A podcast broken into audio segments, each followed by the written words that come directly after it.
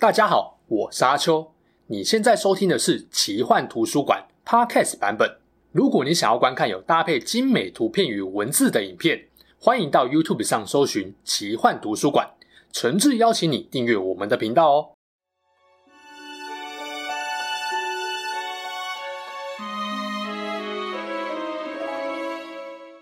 Hello，大家好，我是阿秋，来聊聊神秘奇幻的主题故事。如果要说谁是哈利波特故事里的喜剧笑料担当，那绝对是最风趣幽默的弗雷、乔治这对双胞胎兄弟。他们不只是卫斯理家的独特存在，也是整个霍格华兹与巫师社会中出类拔萃的天才。这集就要来跟大家介绍这对双胞胎的故事。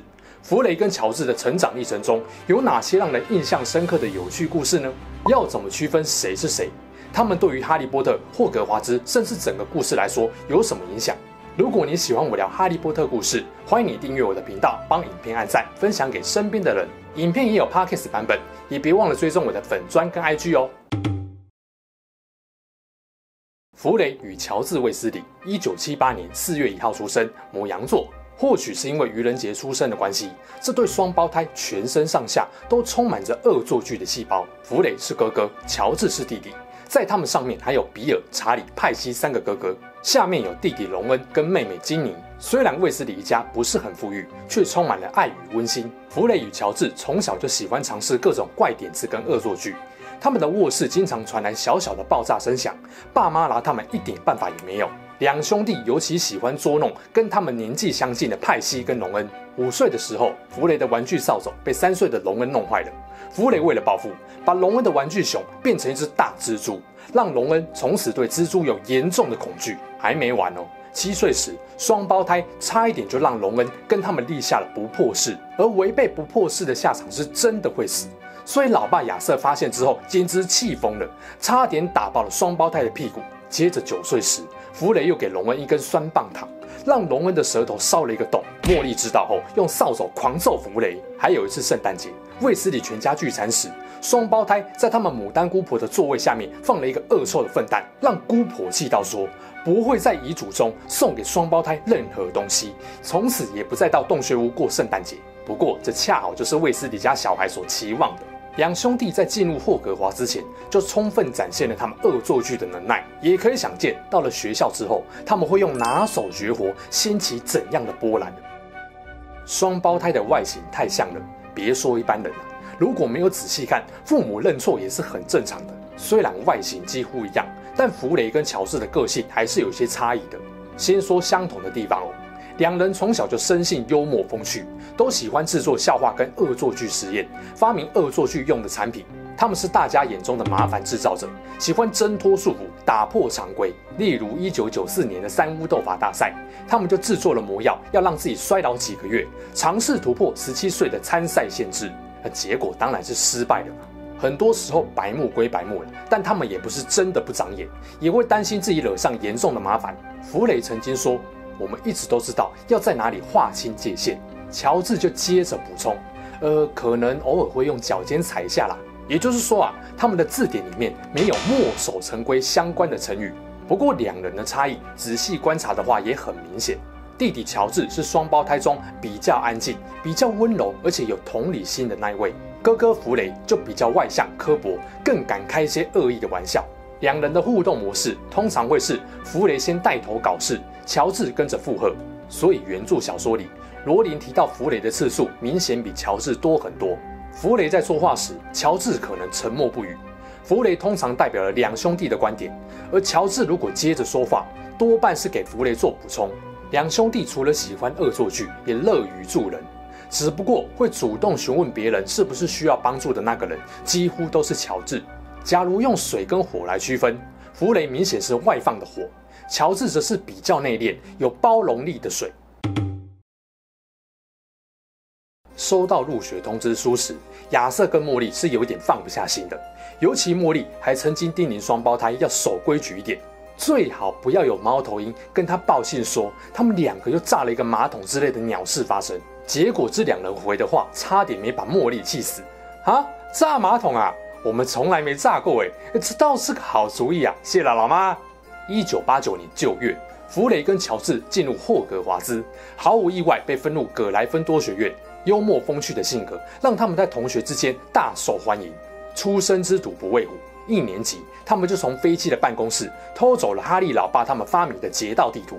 二年级，扫帚飞行技巧了得的双胞胎成了葛莱芬多魁地奇球队的击球手，天赋和表现之出色，后来让同学兼队长的奥利弗·木头大力夸赞他们。三年级时，弟弟荣恩入学了。荣恩在特快车上告诉哈利，两位双胞胎哥哥虽然很调皮捣蛋，但成绩是顶呱呱的。大家都觉得他们很有意思，希望我跟他们一样。就后来的成绩来看，弗雷跟乔治的成绩并不算好，但荣恩不是很擅长说谎，这表示双胞胎在学前期的成绩应该是真的不错，证明了他们确实跟比尔派西一样聪明。只不过比起学业，他们找到了更值得他们投入精力的地方，创立他们的恶作剧商品邮寄订单事业。同一年，双胞胎透过荣恩跟哈利熟了起来，在这之后，常常为哈利提供很多有用的帮助。由于哈利出色的飞行天赋，在麦教授的授意下，哈利当年就和弗雷、乔治成了魁地奇的队友。双胞胎坚信哈利的加入能够帮他们重新赢得魁地奇杯的机会。事实证明，他们的判断是对的。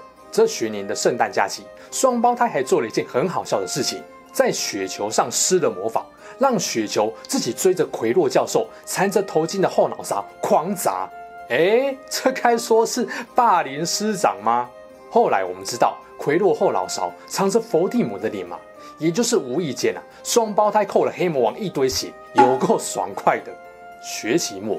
哈利为了保护魔法师陷入昏迷，在学校治疗期间，弗雷跟乔治曾经去探望过，还带着马桶圈这个伴手礼要去逗哈利。呃，不过啊，被庞瑞夫人以不太卫生的理由没收了。从这边可以看出啊，双胞胎会用自己习惯的开玩笑方式去关心自己认为重要的人。准备升四年级的那个暑假，弗雷、乔治连同荣恩一起开着老爸的车，把哈利从德斯里家救了出来。也让金妮有机会在家里近距离跟偶像见面。这年刚好是霍格华兹密室被打开的那年，被利用的对象正是他们的妹妹金妮。而金妮因为汤姆·瑞斗日记的关系，一直心烦意乱。察觉到这点的弗雷跟乔治就努力搞笑逗他开心，当然是帮了倒忙啦。那也因为哈利会讲爬梭嘴嘛，不少学生认为他就是史莱哲林的传人。不过双胞胎都没有把这个传言当真哦，反而拿来狂开哈利的玩笑。例如，他们很常在走廊上特地跑到哈利前面，昂首阔步，边走边叫喊着：“给史莱哲林传人让路！最邪恶的巫师驾到！”哎，这当然不是什么无伤大雅的玩笑哦，所以派西跟基尼都蛮不爽的。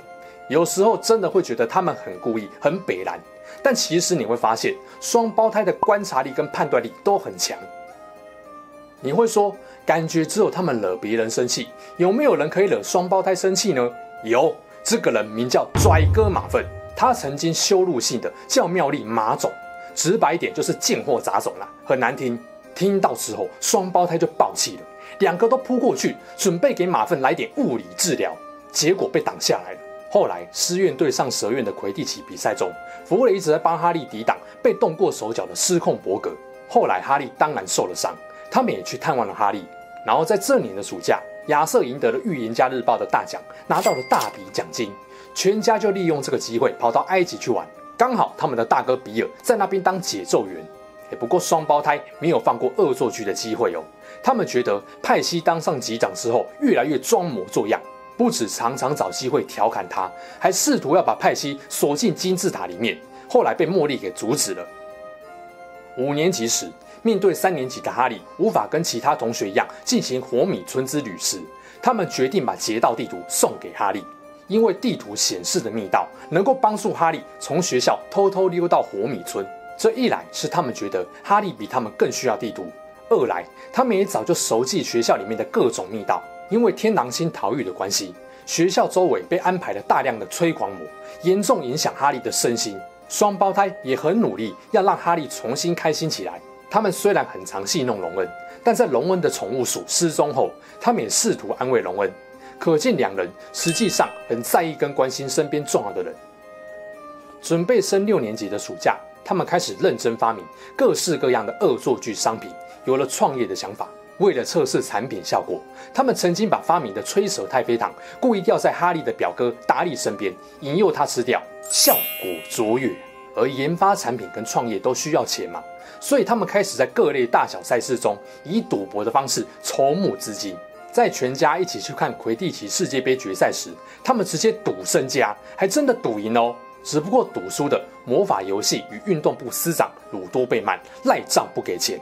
变相让双胞胎赔掉了积蓄，弗雷非常生气哦，想透过各种恶毒的方式逼他还钱，但乔治却认为那种程度已经形同敲诈，反对弗雷的做法。还好啊，六年级这年，他们先前的好心意外得到了回报，赔掉积蓄只能重新开始的双胞胎，在六年级尝试销售他们发明的产品。这年，霍格华兹举办了三巫斗法大赛。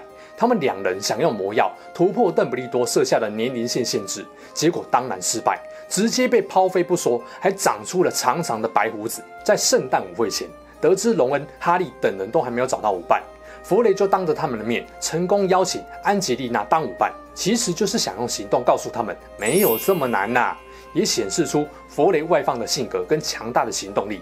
学年结束时，哈利坚持。把他在三巫斗法大赛赢来的巨额奖金全部送给双胞胎，因为他知道两人想要开店创业嘛，这需要大笔资金。弗雷跟乔治既意外又感激，这就是互助啊。对哈利来说，你们在我有难时帮助我，那我当然也会在你们需要帮助时挺身而出啊。所谓的朋友不就是这样子吗？他们的革命互助情感早在这时候就牢牢建立起来了。升七年级的夏天。弗雷跟乔治通过了性引术考试，开始在古里某街十二号一带，经常用这招让别人吓一跳，还在凤凰会指挥总部进行各种商品的实验，包含了用伸缩耳偷听凤凰会的秘密会议。开学后，他们继续在学校测试并贩卖自己的商品，例如让使用者看起来像生病一样的速效逃课糖。双胞胎和好友李乔丹自己实验之后，把它发给低年级的学生测试。不过呢，被级长妙丽严重反对。最后妙丽抬出茉莉威胁他们，才让双胞胎打消念头。接着还发生了亚瑟被纳吉尼咬伤事件，双胞胎非常担心。为了想到医院探视老爸，还跟天狼星起了激烈冲突。从这点来看，双胞胎是非常在意自己家人的。所以当三哥派西没有去医院探望老爸时，他们非常不爽。为了反对恩布里居管理学校。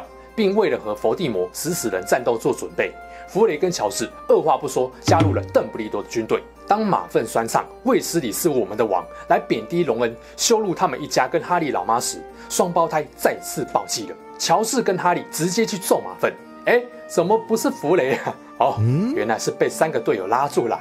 这次的校园暴力，恩布里居直接把他们从球队中开除。也让双胞胎决定放弃正规的魔法教育。随后，当邓布利多的军队秘密活动被发现后，老邓承担了责任，恩布里居成为校长，开始独裁乱权后，双胞胎也豁出去了，不再担心自己会惹上多少麻烦，尽全力制造各种混乱，发动恶作剧之战来对抗女魔头。接着就各种在学校搞破坏，燃放被当成是他们招牌的卫斯理咻咻嘣烟火。另一个知名的事迹是双胞胎在霍格华兹的走廊制造了活动沼泽，以转移恩布里居的注意力，让哈利有机会偷偷跟天狼星交谈联系。正当两人要被恩布里居惩处之前，他们召唤了被没收的扫帚，潇洒的双双飞离学校，还一边向皮皮鬼喊说：“为了我们，送他下地狱吧，皮皮鬼！”这一幕自由飞行，堪称创校以来令人难忘的经典。再往后啊。还持续被师生们津津乐道，两人也被称为是霍格华兹的传奇。弗利伟教授在学年结束后要清除走廊的沼泽，还刻意在窗户下面留了一小块做纪念，因为他觉得那是一小块了不起的魔法。离开学校前，双胞胎就下定决心要创业开一间恶作剧商店。不过一开始他们的决定并没有得到父母的支持，茉莉失望地认为。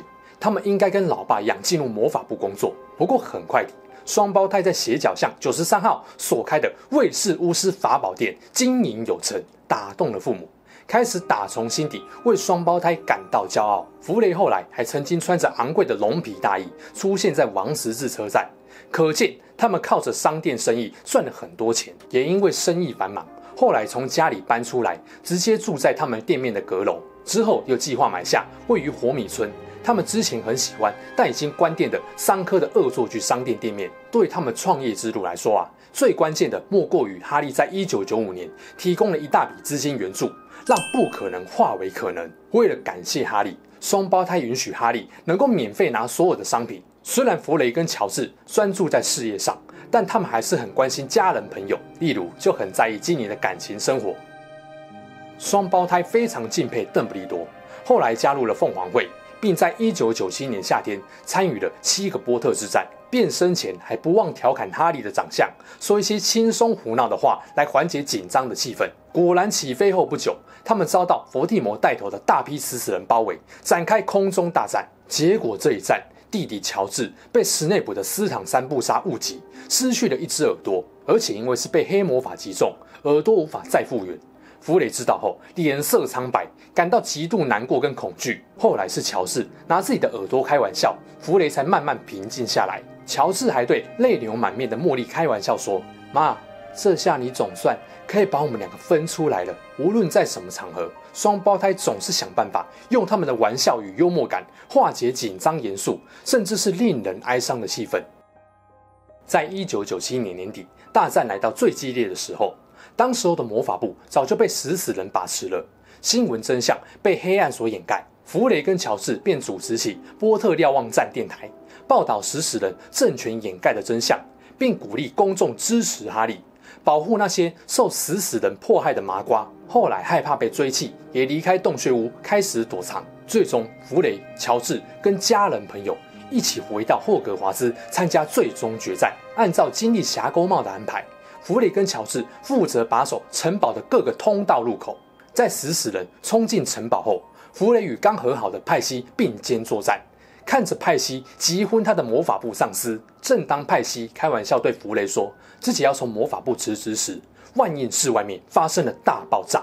弗雷上身，脸上还带着开心准备回应派西的笑容。乔治、卫斯理全家、哈利跟妙丽都伤心欲绝。弗雷的死。给了茉莉由悲痛而生的力量，最终让老妈干掉了贝拉。弗雷死后，乔治再也召唤不出他的护法，因为他的所有快乐回忆都跟弗雷有关，他永远无法释怀这个悲剧。后来，乔治和弗雷的女友安吉丽娜结婚了，把他们的儿子取名弗雷作为纪念。你说乔治和弗雷的女友结婚会很怪吗？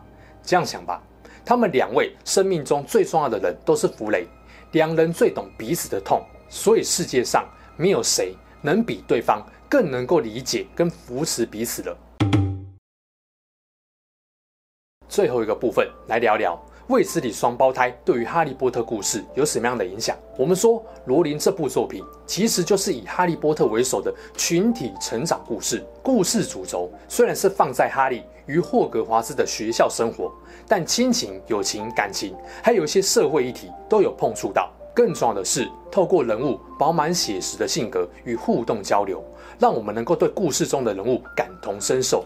这是罗琳故事影响力如此广泛的一个主因。在哈利成长路上啊，充满了许多贵人，卫斯理双胞胎就是其中之一。他们对哈利的帮助跟支持没有少过，很多时候甚至比隆恩更干脆。他们曾经帮了哈利什么呢？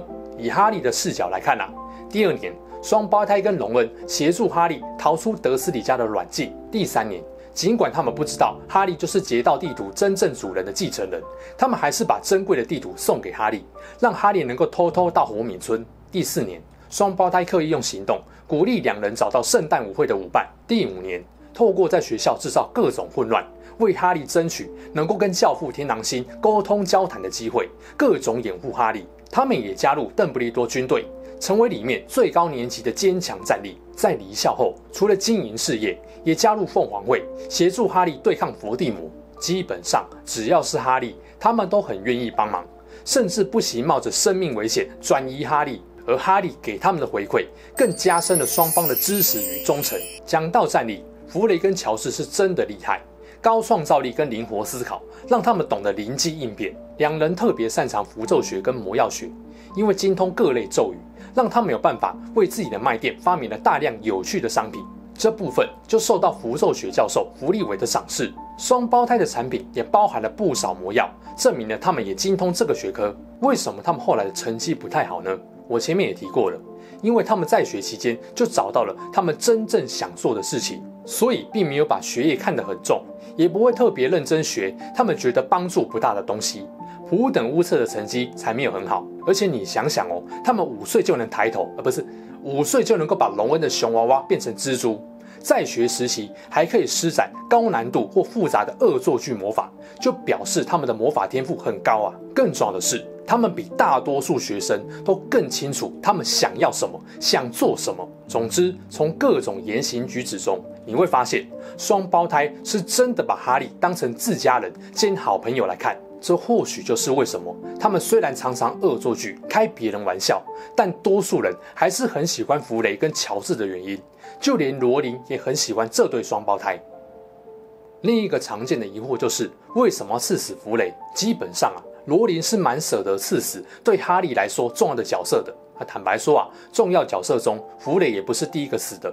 第四部有西追，第五部有天狼星，第六部是邓布利多，然后史内普，读者猜也猜得到会死嘛。这些曾经支持或保护过哈利的角色离去，都让哈利不得不真正成长。而罗琳刺死双胞胎的其中一人，算是很戏剧性的安排，应该是早就安排好要这么做的，不然也不会从弗雷这个角色开启了他的周年纪念道歉之旅。对，就是每个周年，先后为了被他刺死的重要角色，向读者认真道歉。罗琳的这个安排，某种程度上是必要的。弗雷的死，除了体现了黑魔王掀起战争的残酷之外，也让完整的卫斯理家留下了无比遗憾。增添了整部作品的悲怆感。如果卫斯理家没有人阵亡，故事就会有一点点太 happy ending 了，也会让读者感受到哈利波特主角威能太超过，必须有些意外发生，是哈利再努力都只能眼睁睁看着它发生的。卫斯理家族中啊，有些人死掉，读者应该是不太会 care。而如果是隆恩跟基尼的话，也太超过了。所以其实想一想，最适合动刀的就是这对双胞胎，而且这对兄弟的幸福是紧密相连的。少了一位，另外一位的生命就永远不再完整。某种程度上，这更让人揪心，更让人感受到现实的无情残酷。可以说，弗雷的死进一步升华了这部儿童文学，成为不分男女老幼都喜爱的社会写实作品。透过人物互动和结局安排。深化了整个故事带给人们的启发与影响。